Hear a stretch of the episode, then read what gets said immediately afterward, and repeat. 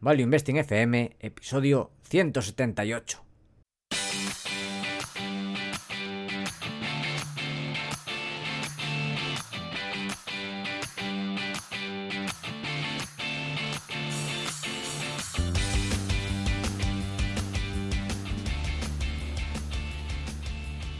Hola, soy Paco Lodeiro. Bienvenido a Value Investing FM, el podcast semanal en el que te ayudaremos a sacarle partido a ese dinero que tanto cuesta ganar y ahorrar.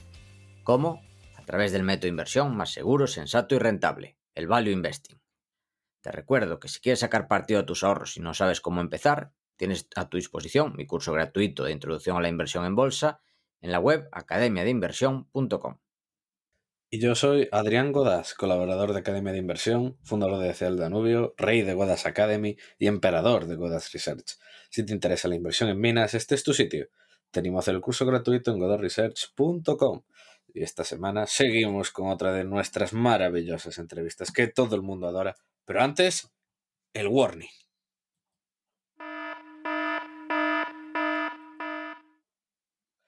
¿Qué warning hay, Adrián?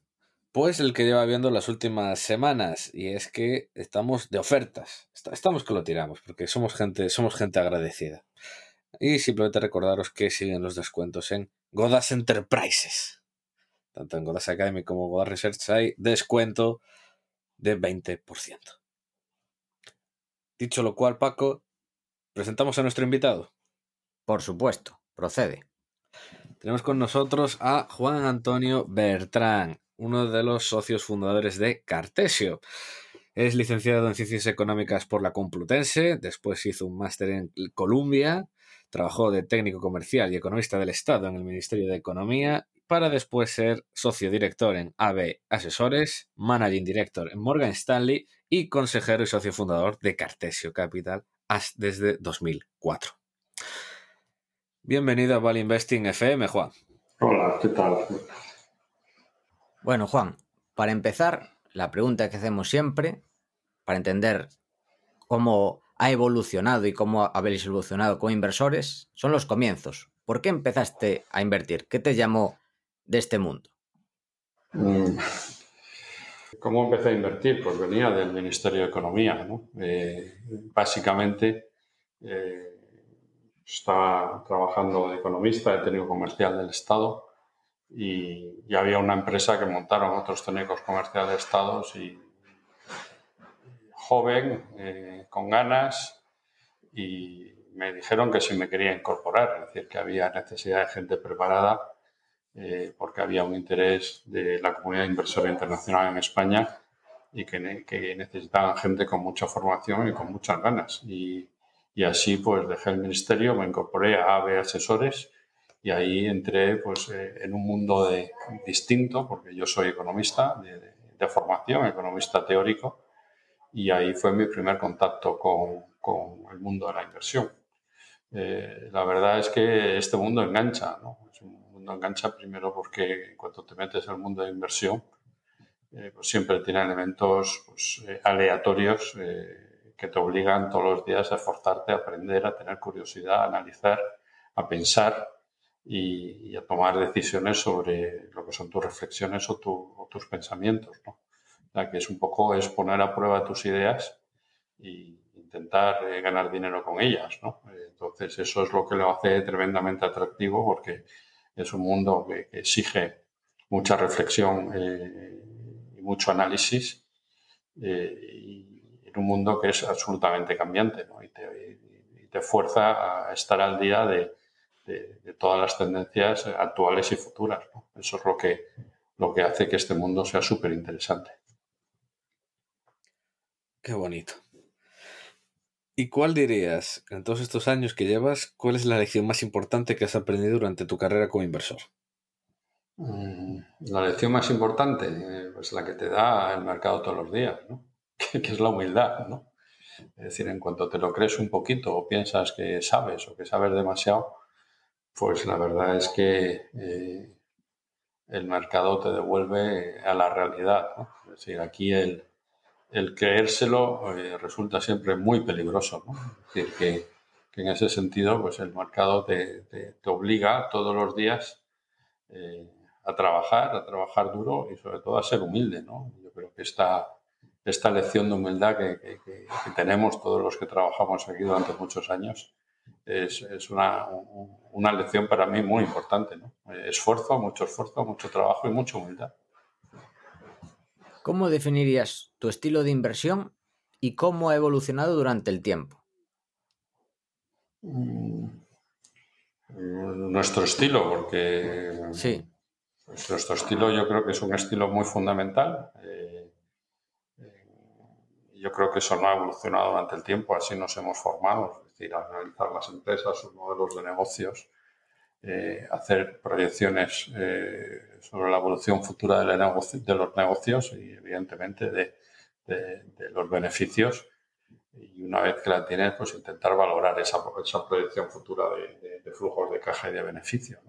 Entonces, en ese sentido, yo creo que somos eh, analistas fundamentales. Eh, y luego, pues, después de tantos años, lo que te das cuenta es que, nos gusta un poco ser, ser un poco contraria, ¿no? Es decir, pues nos gusta mirar ideas que, que no están de moda, no nos gustan las modas. Cuando algo está de moda, pues está todos los ojos puestos allí, con lo cual es la experiencia te dice que es mucho más difícil comprar cosas a buen precio.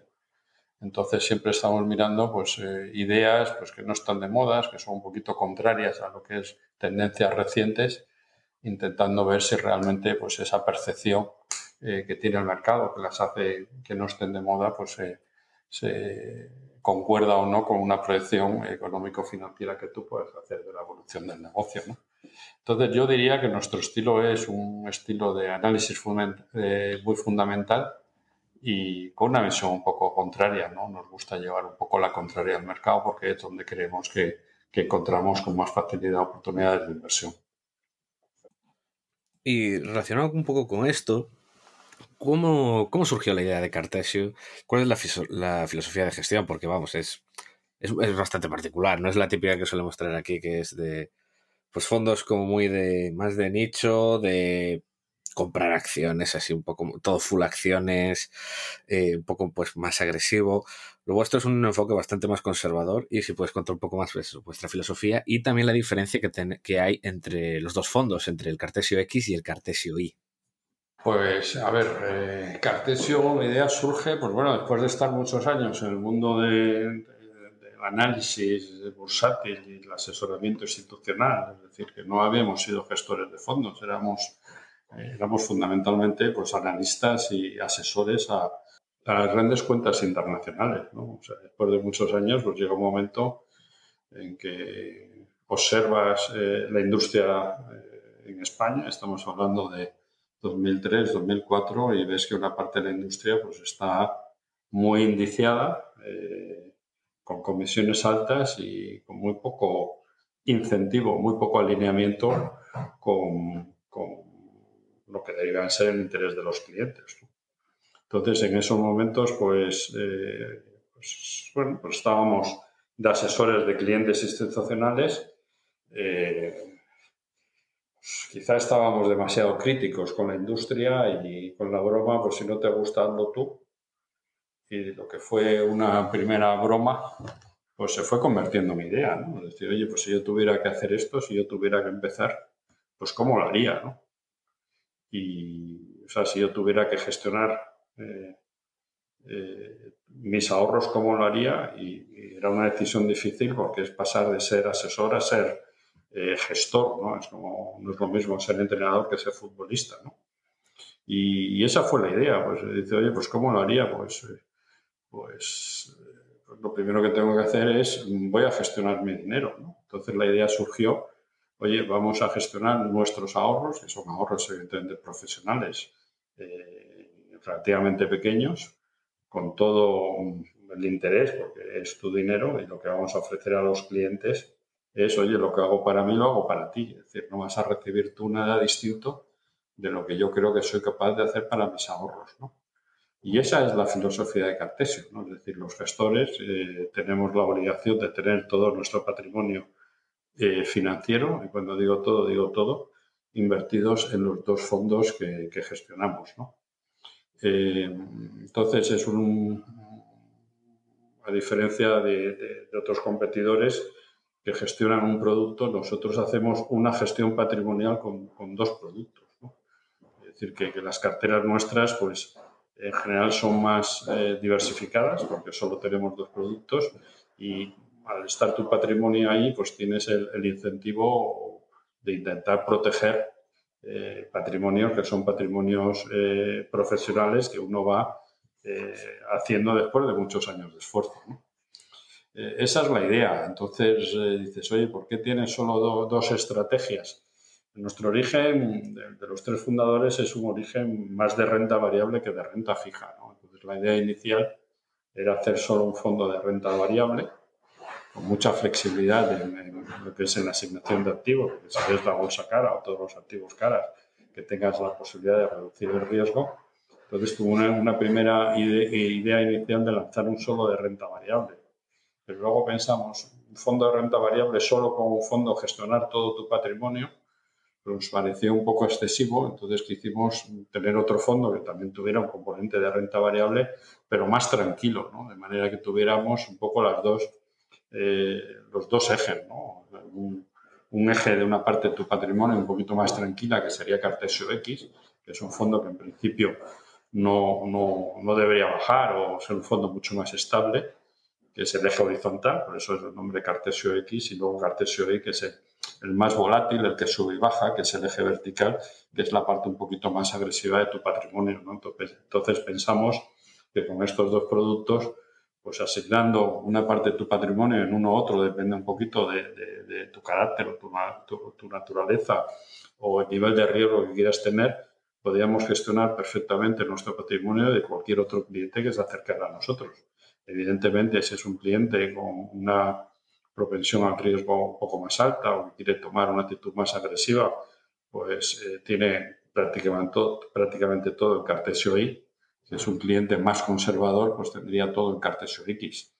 Mm, lo normal o lo que acostumbramos a tener los socios pues son dos tercios en Cartesio Y y un tercio en Cartesio X, pero tenemos muchos clientes que, bueno, pues porque son más conservadores o tienen menos experiencia, pues tienen mitad y mitad. Entonces, la idea pues, es la idea de intentar hacer eh, algo para ti que sea lo, lo suficientemente bueno para ofrecérselo a los clientes con solo dos productos. Llevamos 17 años solo con dos productos y en el fondo estamos dando un servicio de gestión patrimonial solo con dos fondos. Esa es la idea. Luego, del punto de vista de alineación de intereses, pues también nuestra estructura de comisiones pues es, nosotros creemos que es correcta, tenemos comisiones fijas relativamente bajas y una parte de, de, de la comisión viene ligada a la rentabilidad que seamos capaces de dar a nuestros clientes, ¿no? Con lo cual ahí, eh, evidentemente, estábamos mandando un mensaje cuando empezamos, empezamos prácticamente desde cero. Digo, mira, vamos a lanzar este proyecto y tenemos la suficientemente eh, confianza en nosotros para partir de comisiones fijas bajas porque creemos que con la comisión de performance vamos a poder hacer una empresa eh, rentable y así ha sido, ¿no? Llevamos 17 años y la verdad es que no nos quejamos. Y esta participación que dijiste más o menos de dos tercios en el I y un tercio en el X, ¿con el tiempo la, vas variando o la mantenéis constante? Bueno, tú o los socios en general. Eh, vamos a ver, la, idea que en general tenemos es eh, que una vez que entra el cliente y una vez que él se sitúa a un nivel de riesgo, eh, los fondos estos son flexibles en el asset allocation. Es decir, que que si nosotros viéramos las cosas caras o tuviéramos una visión negativa del mercado, no queremos estar llamando al cliente, pásate del I al X o del X al I, ¿no? Decir, que prácticamente lo que se trata, en nuestro caso, de tener proporciones más o menos fijas para que si vemos los mercados pues, eh, con mucho potencial o con poco potencial, cambiemos el nivel de riesgo dentro del fondo, ¿no? Que no tenga que estar haciendo el cliente traspasos de un fondo a otro. ¿no? Es decir, que digamos que yo creo que este asset allocation entre los dos fondos eh, le damos un cierto carácter estructural. En mi caso, pues cuando empezamos, pues empezamos con dos fondos, pues era eh, como tener dos hijos, ¿no? Pues empecé al 50% en cada fondo porque no sabía elegir.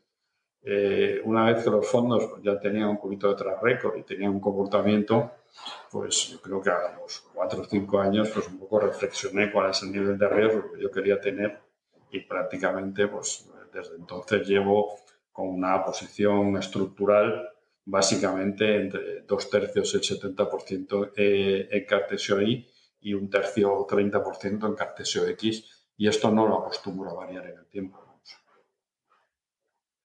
Y una pregunta que nos suelen hacer bastante es cómo contratar los fondos. En el caso de Cartesio, si alguien está interesado, ¿cómo lo haría? ¿Cómo eh, recomendáis hacerlo? Pues nosotros que nos llame directamente, ¿no? Pues, ir a, la boca del caballo, es decir, tenemos una página web eh, en que se puede hacer contratación online. Nosotros somos gente amable, simpática, somos pequeños, valoramos a todo tipo de clientes, grandes, pequeños y medianos. Todo el mundo paga la, la, misma comisión. Aquí no hay clases de acciones distintas por, por, el tamaño del cliente. Y la verdad que como más nos gusta es que el cliente se ponga en contacto con, con nosotros eh, porque tienes una relación directa y también les ayuda a conocer cómo tratamos a los clientes y, ver que somos una empresa familiar y que cualquiera de nuestros clientes es importante, ¿no? No somos tan grandes para no valorar a cualquier cliente que llame entonces yo creo que la mejor manera es que se pongan en contacto con, nosotros y vía web eh, contraten los fondos porque no tienen ningún problema. Es decir, los fondos son líquidos, eh, no hay comisión de entrada, no hay comisión de salida y, el mínimo que hemos puesto un poquito para, es un mínimo de 6.000 euros, eh, inversión mínima en cada fondo en la primera suscripción. Y yo creo que la gente agradece, una vez que está aquí con nosotros, evidentemente, además de la rentabilidad, el trato eh, que todos nosotros eh, damos a nuestros clientes, que es un trato pues cariñoso y, amable y con ganas de que, estén con nosotros mucho tiempo. En lo del buen trato podemos dar fe, Adrián y yo. Gracias. Y continuando con la... Pasamos hacia la siguiente pregunta, que es una, también un mítica que siempre preguntamos y es cuáles son tus fondos e inversores de referencia. Y como siempre, siempre decimos, valen de aquí, de allá, de ahora y de siempre.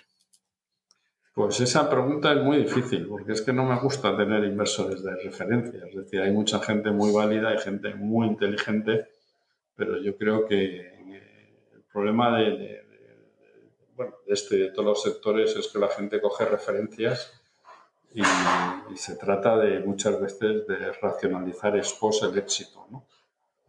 Entonces, eh, yo creo que hay mucha gente válida que por razones eh, de distinta naturaleza pues no ha tenido éxito y muchas veces son ejemplos a seguir. Entonces, para nosotros, es decir, cualquier eh, gestor, fondo que coja un enfoque intelectualmente honesto y trabaje de una manera consistente con un estilo, un estilo propio, con personalidad, eh, y lo mantenga en el tiempo, en distintas situaciones de mercado, para nosotros es, un inversor válido. Eh, los grandes inversiones conocidos por todos están ahí, ¿no? Pero muchas veces se les nombra para ver si nombrándolos la gente, a ver si se te pega algo, ¿no? Es decir, oye, mira. Eh, y luego, pues bueno, pues te ves que muchas veces pues mucha gente pues no famosa es igual de válida, pero que no, bueno, pues no ha tenido suerte o no ha tenido pues, las oportunidades que tienen otros. Y los grandes inversores, evidentemente, están ahí por alguna razón. Eh, es muy fácil eh, racionalizar el éxito. ¿no? Entonces, a mí no me gustan los nombres. El nombre de los grandes inversores están ahí en cabeza de todos. Y yo creo que lo que le tienes que pedir a un gestor es esfuerzo, honestidad intelectual y, que mantenga eh, un estilo y sobre todo que tenga una personalidad para, que, para saber lo, que estás comprando, el estilo que estás comprando y, que sea lo suficientemente firme para mantenerlo en el tiempo en distintas circunstancias de mercado. Entonces, si te fijas, eh, los grandes inversores, eh, famosos o no famosos, es gente que tiene un estilo y una personalidad muy fuerte a la hora de gestionar sus, sus inversiones. Pasamos a una de las partes favoritas de, nuestros oyentes, que son las tesis de inversión. Y hay algunas posiciones muy interesantes que no hemos hablado aquí, aunque una de ellas sí, pero creo que vale la pena repetirla, que es SES Global, que es una empresa que puede engañar, ¿no? Por lo que nos estuviste contando. Lo que ahora está pasando en el mercado es que hay muchas empresas, vamos a decir, tradicionales, que están sufriendo, tradicionales, en la parte del negocio tradicional, pues son negocios, eh, vamos a decir, con poco crecimiento, o incluso algunos con decrecimiento, eh, pero que son muy, o sea, que generan beneficios y cash flow y que están utilizando este beneficio para invertir y transformar eh, lo que era una compañía, vamos a decir, un poco más tradicional en, en, compañías más modernas. Entonces, esto es un proceso eh, que tiene ahí periodos de transición que, son de 2, 3, 4, 5 años y que el mercado se queda con la visión de empresa tradicional en declive o con poco crecimiento y, se está perdiendo una transformación interna que todavía no se ven en los números. ¿no? Entonces, digamos, tenemos ahora mismo en el fondo ejemplos de estos que nosotros creemos que hay mucho valor porque esta transformación todavía no es patente. ¿no? Una vez que se hace patente, evidentemente los valores doblan. ¿no? Y dentro de esta, pues, pues, tenemos una que es Publicis y otra que es SES Global, que yo creo que están muy baratas y las encajaría dentro de esta visión de, empresas que está produciéndose una transformación interna y el mercado todavía eh, no se la acaba de creer. Entonces, si quieres, podemos comentar cualquiera de estas dos y alguna que, se ha producido esa transformación interna y el mercado ya lo, ha recogido lo empieza a recoger. Entonces, ahí, pues Publicis, Global o Signify son eh, tres ejemplos de empresas en las que se han producido transformaciones eh, internas. En Signify pues, eh, ya hay una parte importante recogida en el precio, en Publicis todavía queda y en SES estamos todavía en el proceso de que esa transformación es que no se ha empezado ni siquiera a percibir. Que son negocios que la tesis es similar, pero el negocio en sí son muy diferentes. Son totalmente distintos. O sea, SES Global es una empresa de satélites, es decir, que tiene el negocio tradicional, que es eh, eh, mandarte la señal de, vídeo. En España es Canal Plus, pero eh, Reino Unido, España, Francia, Centro Europa, era el negocio tradicional de contratos a largo plazo, que mandabas los satélites al espacio y desde ahí te llegaba pues, toda la selección de vídeo. Y, bueno, pues son grandes inversiones que rentabilizar, digamos, como una infraestructura en periodos muy largos de tiempo. Entonces, es una empresa que, bueno, pues nosotros la conocemos de muchos años. En muchos años pues, eh, ha tenido valoraciones eh, muy altas porque la gente la valoraba como una infraestructura, es decir, eh, ingresos y generación de caja muy estable. Y, lo que ha pasado en los últimos años es bueno, que esa parte tradicional de vídeo, pues como mucha gente pues, eh, se conecta y nos conectamos por Internet, pues ha dejado de crecer, incluso eh, decrece, ¿no? Ha tenido un decrecimiento de ingresos, que no es un decrecimiento de la generación de caja, porque, bueno, pues este negocio tradicional, en la medida que es relativamente decreciente, pues también requiere menos inversiones, con lo cual la estabilidad del flujo de caja es mayor que la estabilidad del flujo de ingresos. ¿no? Entonces, esta es la primera visión que te entra de un negocio eh, que antes era estable y es decreciente y evidentemente eso no gusta al mercado. Entonces, digamos, eso es un poco la, parte de lo que se ve eh, que no es bonito de la historia de SES Global. Lo que pasa que pues, están ocurriendo dos cosas en paralelo, que el mercado, según nosotros, todavía no lo refleja. Una es que en Estados Unidos ellos ocupaban un espectro eh, para la emisión de, la señal de, vídeo a, las televisiones que han tenido que liberar para dedicarlo al 5G y el gobierno americano pues, ha incentivado a las empresas de satélites eh, a que liberen estos eh, espectros para poderlos utilizar en el 5G. Y esto pues, le supone a SES Global pues, como 4 billones que va a cobrar en los próximos dos años, que es prácticamente como en este negocio tradicional que nadie eh, que es decreciente más en ingresos que en generación de caja, pues prácticamente como si te hubiera tocado la lotería, lotería en que pagas toda la deuda de la compañía. Entonces es una cosa que se conoce, pero que yo creo todavía no está suficientemente reflejada en el mercado. Y luego en paralelo, pues las empresas, pues bueno, pues los negocios cambian, pero no se quedan paradas, ¿no? Entonces esta empresa, pues con la generación de caja y con el dinero este que va a recibir de la liberación de espectro en Estados Unidos, pues está haciendo inversiones para hacer una nueva constelación de satélites eh, que evidentemente no va a ir a la parte de, señal de vídeo, pero sí va a ir a la parte de datos y que es pues, tanto a Internet en aviones, barcos, Internet para instituciones, ejércitos, ministerios de defensa, pero como son inversiones que tú lanzas el satélite, satélites que tienen vida de 15, 20 años, pues al principio es como una autopista, es que tiene que rellenar la capacidad. Entonces estamos en este proceso que están lanzando estos, eh, esta nueva infraestructura que generará beneficios en los próximos años y estamos en ese punto de inflexión en que la gente solo se ha percatado de la parte decreciente del negocio, no da valor al ingreso que va a tener, eh, o valor suficiente al ingreso que va a tener por la liberación del espectro en Estados Unidos y no valora en absoluto la posible rentabilidad de la nueva constelación de satélites que la compañía está lanzando.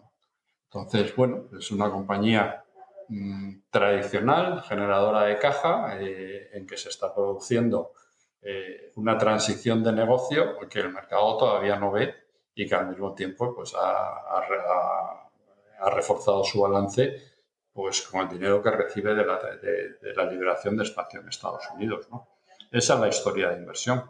Eh, dice, oye, cuando esté todo claro, cuando la gente vea todo claro, pues el valor habrá subido. Entonces yo creo que en este sentido pues es global, para nosotros es una cosa eh, que no entendemos la valoración, no es una historia fácil, pero si fuera fácil no estaría este precio. Esta es una historia, otra similar, de esta ahora mismo hay muchos en el mercado, es Publicis, que es una agencia de publicidad global en todo el mundo, grande, de publicidad tradicional. Y bueno, la gente piensa que la publicidad tradicional va a desaparecer, la parte de publicidad creativa, básicamente porque, bueno, pues tenemos publicidad digital, Google, etcétera, etcétera. Claro, la verdad es que Google y la publicidad digital, pues eh, no es un fenómeno del último año, lleva ahí ya más de 10, 12, 15 años, ¿no? Entonces, pues es una compañía que todavía, todavía la gente tiene la percepción de que es publicidad tradicional y se olvida que es una compañía que sin hacer ningún tipo de ampliación de capital, pues han invertido prácticamente 8.000, 9.000 millones en, publicidad digital, eh, análisis de datos que complementa toda la parte creativa de la compañía.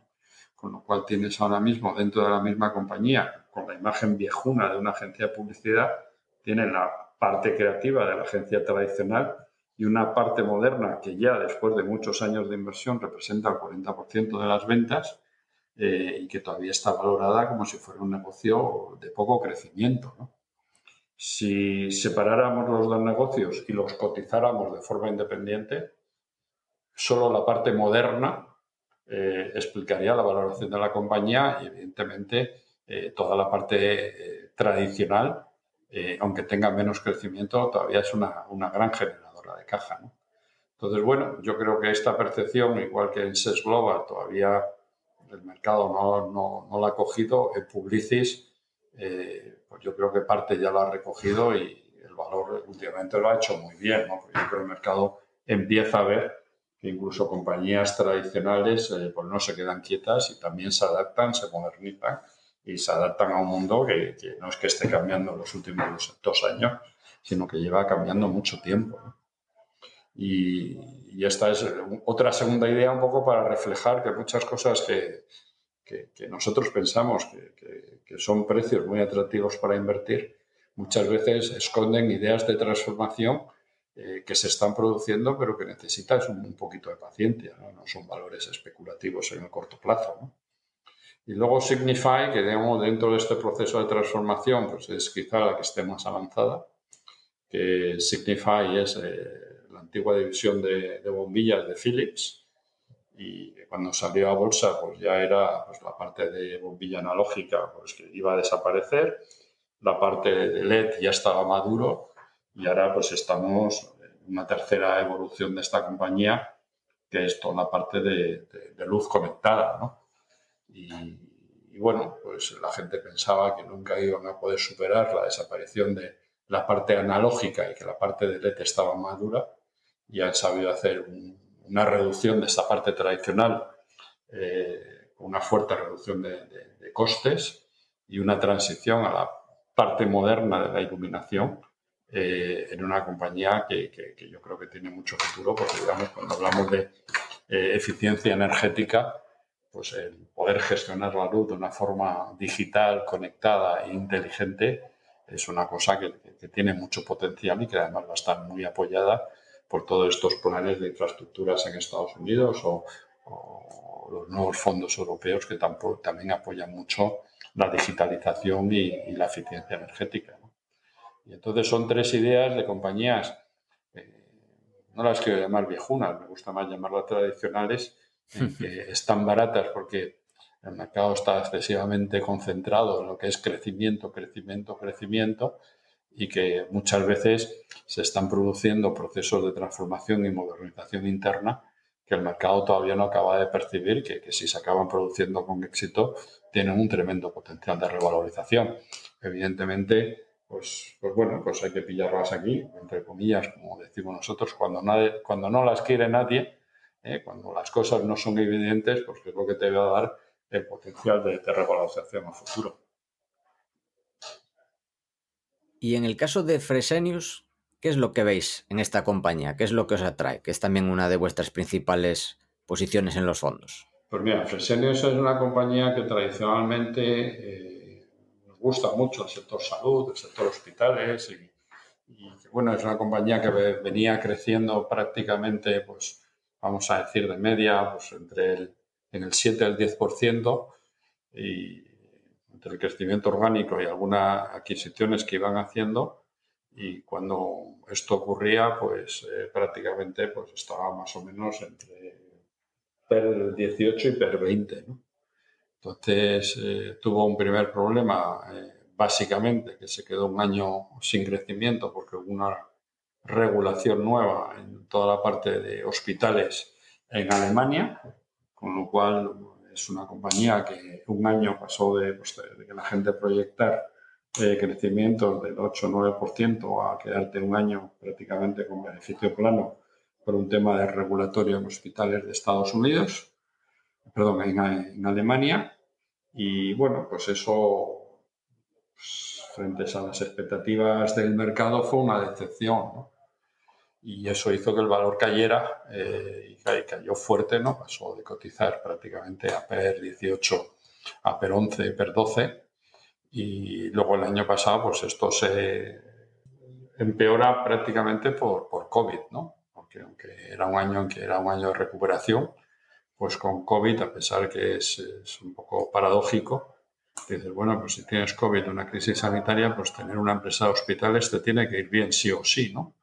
Pues lo que ocurre, como ya sabéis, es que la gente coge miedo a ir a los hospitales. Los hospitales, que son estructuras de costes fijos altas, pues dejan de recibir eh, pacientes, porque los pacientes, todo lo que es eh, procesos selectivos, pues los pospone en el tiempo y tiene, vuelve a tener un año de, ligero decrecimiento. ¿no? Entonces, pues tienes una empresa de que los inversores están acostumbrados a crecimientos del 8 o el 10%, que pues te, pasas dos, dos años que por causas diversas te quedas sin crecimiento, pues y la gente se desilusiona y dice esto no es lo que era y, pierdes parte de la prima valoración que tenía. Entonces nosotros creemos que son temas temporales, que, que, que muchas de las cosas que no se han hecho en los hospitales quedan pendientes. Creemos que es un grupo diversificado, negocios relativamente estables y que en la medida que esto se va normalizando, pues hay una demanda ahí estancada que va a hacer que la compañía vuelva a crecimiento. Entonces, si la compañía vuelve a crecimiento, pues tenemos un potencial de revaloración importante. Y luego a medio plazo, pues tienes un grupo pues, que tiene una parte de diálisis, una parte de hospitales, una parte de, de, negocio semifarmacéutico y de infusiones, que, también puede estar sujeto a una reestructuración del grupo que generaría mucho valor. Pero vamos, eso es a más. Lo que nosotros eh, pensamos es que es una compañía que ha tenido dos años muy malos. Dos años muy malos parece que es una desgracia, pero ha significado eh, dos años prácticamente que ha habido un decrecimiento del IPS en los dos años del 6 o 7%. No son negocios eh, que reduzcan el beneficio a la mitad, que, evidentemente sobre las expectativas que había, pues es una gran desilusión, pero que ya está reflejado en el precio. Que en la medida que puedan recuperar el crecimiento eh, que tenían tradicional, pues tienes esta normalización de la inversión en un negocio muy diversificado y muy estable. Eso es lo que estamos jugando, ¿no? Es decir, oye, pues las compañías son seres vivos, eh, todo el mundo tiene ciclos y si puedes coger una compañía cuando la gente está desilusionada eh, a buen precio pensando que no hay nada mm, que se haya roto en lo que es el modelo de negocio a medio plazo, pues son oportunidades de negocio que como a nosotros nos gusta, por llevar un poquito a la contraria, nos gusta jugar. Pues todo ha sido muy, muy, interesante y habiendo ya terminado de contar, estas son las tesis para el futuro, pero una miradita al pasado, cuéntanos algunos errores. Bueno, hay tantos que no sabría por cuál empezar. Es decir, eh, eh, pues errores eh, graves, pues mira, hay básicamente dos. ¿no? Bueno, pues uno muchas veces tiene tentación de invertir en bancos y siempre es un negocio peligroso porque tiene balances apalancados y muchas veces no transparentes. Entonces, pues bueno, pues un error en la crisis financiera y eso que buscamos un, un negocio que en principio no tuviera mucha exposición directa a crédito retail hipotecario, sino que buscábamos un banco de empresa, pues nos metimos, nos metimos en Royal Bank of Scotland cuando ya había corregido y, y nos llevamos una sorpresa negativa porque el balance que tenía, a pesar de que no tenía de ser un banco muy corporativo, no era un banco retail hipotecario, pues nos dio sorpresa que nadie esperaba. Entonces, bueno, en negocios con balances apalancados y poco transparentes, eh, son negocios que uno tiene que tener cuidado.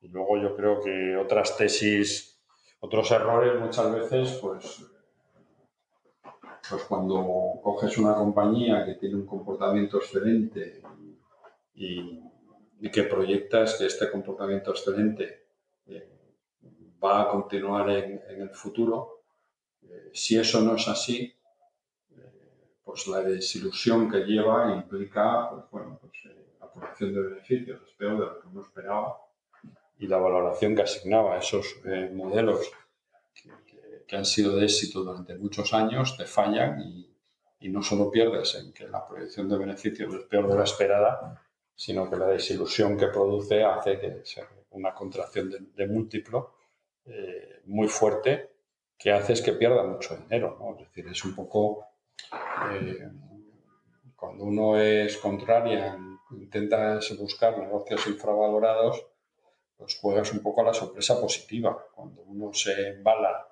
y invierte en negocios después de un track record de mucho éxito, pues puedes pecar de optimismo y, esa, ese exceso de optimismo en, muchas compañías, si, si, luego no responden a esas expectativas, pues producen pérdidas de, capital importante. Entonces nosotros, en general, pues ese error que a veces cometemos, la última vez lo cometimos en Baleo, pues es el que no nos gusta, ¿no? Es un fallo de proyección que encima viene penalizado por una caída en la valoración que hace el mercado de ese negocio. Y de ahí un poco nuestra tendencia de buscar siempre en la parte del mercado, bueno, pues eh, más difícil, que no esté de moda, eh, que la gente no esté proyectando el, éxito del pasado a futuro, eh, porque cualquier error en ese tipo de historias, pues penaliza mucho. Bueno, pues después de este repaso a las tesis de inversión y a este par de errores en, la larga carrera que has tenido, bueno, en Cartesio y antes, vamos con unas preguntas. Dos, errores que he comentado, ha habido muchos más. Sí, sí. Si no, sería una leyenda y tendría libros de esos que os gustan recomendar, ¿no? Sí, sí, bueno, incluso teniendo más, al final lo que importa es la media. Sí, sí, son, son tipos de errores. Eh, cuidado con las cosas que van muy bien y cuidado en proyectar modelos de éxito, porque las empresas pues, también tienen sus ciclos, ¿no? Y eso es peligroso. Y luego cuidado en balances eh, muy apalancados y, poco transparentes, ¿no? Totalmente. Pues después de este repaso, unas preguntas cortas que ya nos has dicho que eres un iconoclasta y bueno, ya lo has demostrado cuando te hemos preguntado por un inversor.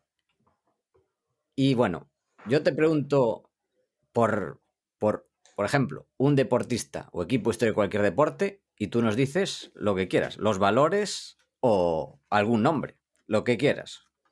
Yo es que yo creo que deportistas hay tantos, equipos hay tantos, pero pero también tiene sus ciclos, ¿no? Entonces, lo que te gusta de un deportista, pues es primero su, eh, su competitividad, su esfuerzo, su sacrificio, su lucha.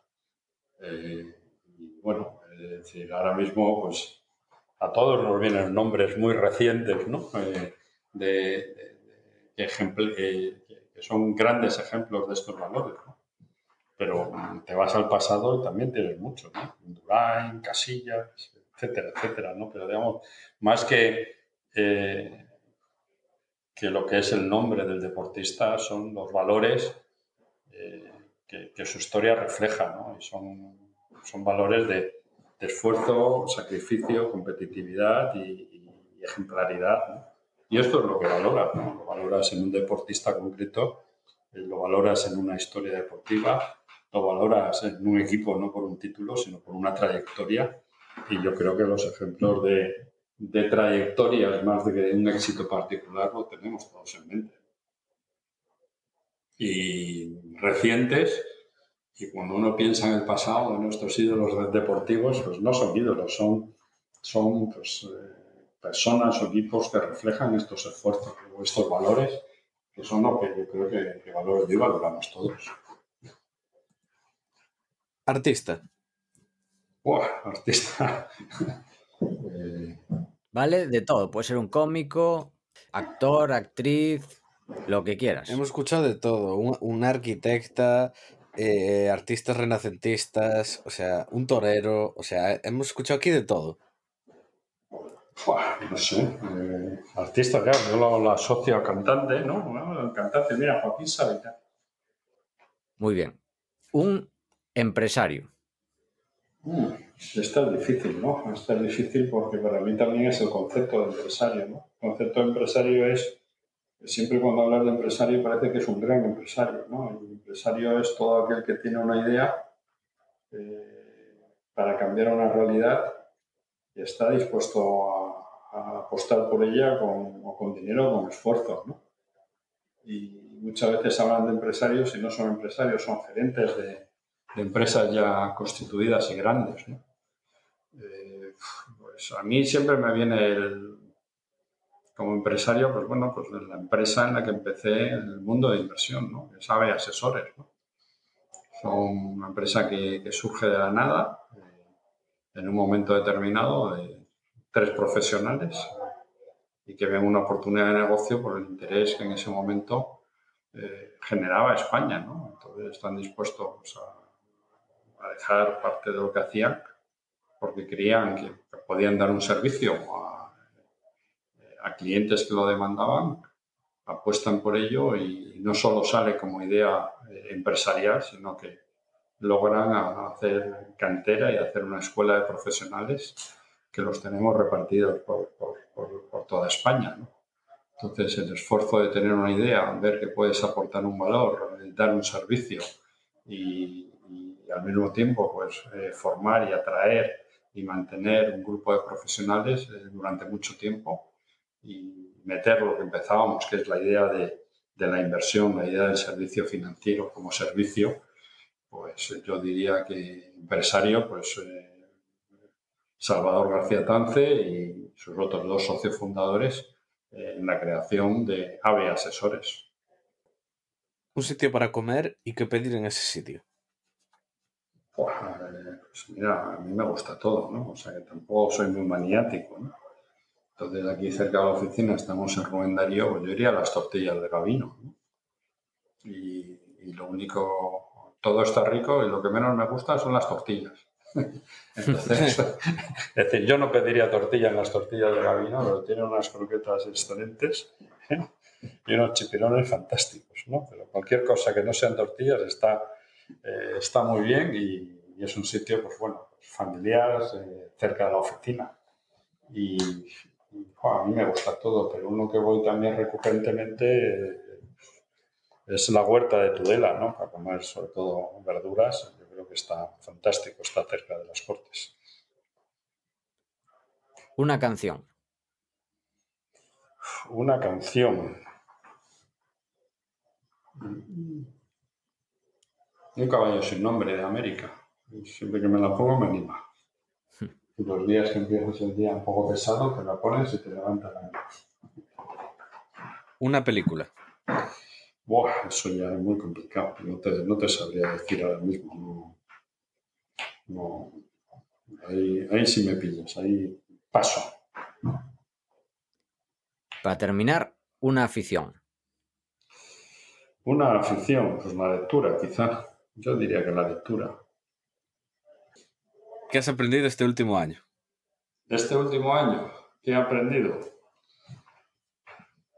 Pues yo diría que he aprendido el valor de la comunidad, del colectivo, en general, no digo en, es decir, que en los momentos más duros el valor de, del ánimo colectivo yo creo que es el que nos ha mantenido las ganas de seguir luchando. O sea, como sociedad, eh, como equipo. Eh, entonces, pues, eso que ahora se nos olvida, porque somos todos muy críticos, ¿no? En momentos más difíciles el valor de, de, estar viviendo todos una situación difícil y el sentir que, que, un apoyo mutuo, colectivo, no necesariamente explícito, sino implícito, pues yo creo que es una cosa que, que piensas, la piensas hacia atrás y, y, emociona, ¿no? Y luego, desde el punto de vista de, de inversión, pues quizá la importancia de, de tener tus principios, tus valores, tu brillo, tu forma de hacer las cosas y, agarrarte a ellas eh, y seguir haciendo lo que tú crees que te ha funcionado y manteniendo el timón firme, eh, lo que al final es lo único, lo que crees es lo único que te saca de los líos en los que te mete la, las circunstancias. ¿no? Entonces yo diría, en el último año, pues el valor del colectivo como como apoyo en, en genérico, ¿no? o sea, sin ser nada concreto, el sentir que, que como, como, colectivo sale de esta, desde el punto de vista de la inversión, el, el, la importancia de tener unos principios claros, una forma de hacer las cosas y, y, y mantenerla cuando, bueno, pues cuando las circunstancias son tales que, que, que lo más fácil es, es que, que, sentirlas como principios cuestionados. ¿no? ¿Y qué estás intentando aprender en estos momentos? Buah, eso, en estos momentos, pues aprender de todo, ¿no? Pero digamos, pues, pues mira, en el último año, con esto de la pandemia, he aprendido a hacer pan de masa madre, roscones. Y, y, y ahora yo creo que estoy intentando aprender un poquito de portugués. Porque cuando voy allí me da mucha rabia hablen un, castellano bastante decente y no poder responderles, por lo menos eh, reconociendo que ellos hacen un esfuerzo que yo también quiero, por lo menos, corresponder. ¿no? Resulta que es mucho más fácil aprender castellano siendo portugués que, que, lo contrario, porque tiene una fonética endiablada, pero por lo menos un poquito pues, para poder agradecer. ¿eh? El, el, que ellos sepan o conozcan nuestra, nuestra lengua mucho mejor que nosotros la suya. ¿no? ¿Y qué lo haces? ¿Con una app o cómo Bien, estás intentando aprender? Vídeos, libros, leyendo un poquillo, ¿eh? es decir, un poco, bueno, en los ratos libres, ¿no? O sea, me resulta entretenido, o sea, tampoco es, es, quiero estar fluido, pero sí por lo menos poder responder eh, haciendo un esfuerzo al esfuerzo que ellos hacen o que hayan, que hayan hecho y aún, aún reconociendo todos que es más fácil hablar español del portugués que el portugués del español. Bueno, pues dicho eso, terminamos con ya la última cuestión del programa, que es consejos y libros para inversores. Uf, mm, consejos y libros. yo libros hay miles, ¿no? Lo que pasa muchas veces la gente se centra en libros que, hablan de, de, grandes gestores, ¿no? Y yo creo que volver a, a coger y releer con calma un, un libro de finanzas básicas, ¿no? qué es la bolsa, cómo se valora una empresa. Eh, de un año que muchas veces las variables más básicas, que es el precio de lo que compramos, se nos olvida. ¿no? Entonces yo, le, yo me dejaría de, de, leer historias de éxito que son muchas veces muy motivadoras y me cogería un buen libro de, finanzas básico y volvería a releer cosas que probablemente hayamos visto, pero que se nos olvida muchas veces los principios. De finanzas también este último año, pues eh, yo creo que lo mejor que he leído es un libro que se llama Boom and Bust, sobre las burbujas, una teoría general sobre las burbujas, de Quinn y, Turner, que es uno de los libros que, que bueno, Financial Times lo, lo, seleccionó como uno de los mejores libros del año, que yo creo que, que bueno, que te explica todo lo que son el fenómeno de las burbujas y la importancia que tienen, te da ejemplos históricos y te hace una teoría general de las burbujas que, que te hace reflexionar sobre determinadas partes del mercado que ahora mismo yo diría que son cuando menos peligrosas. Y consejos, pues, eh, pues que esto de la inversión pues es como todo, ¿no? que, si eres un profesional eh, pues te tiene que gustar, yo creo que en general a los profesionales les gusta, y si no eres un profesional, pues... Eh, pues dedicarle tiempo, ¿no?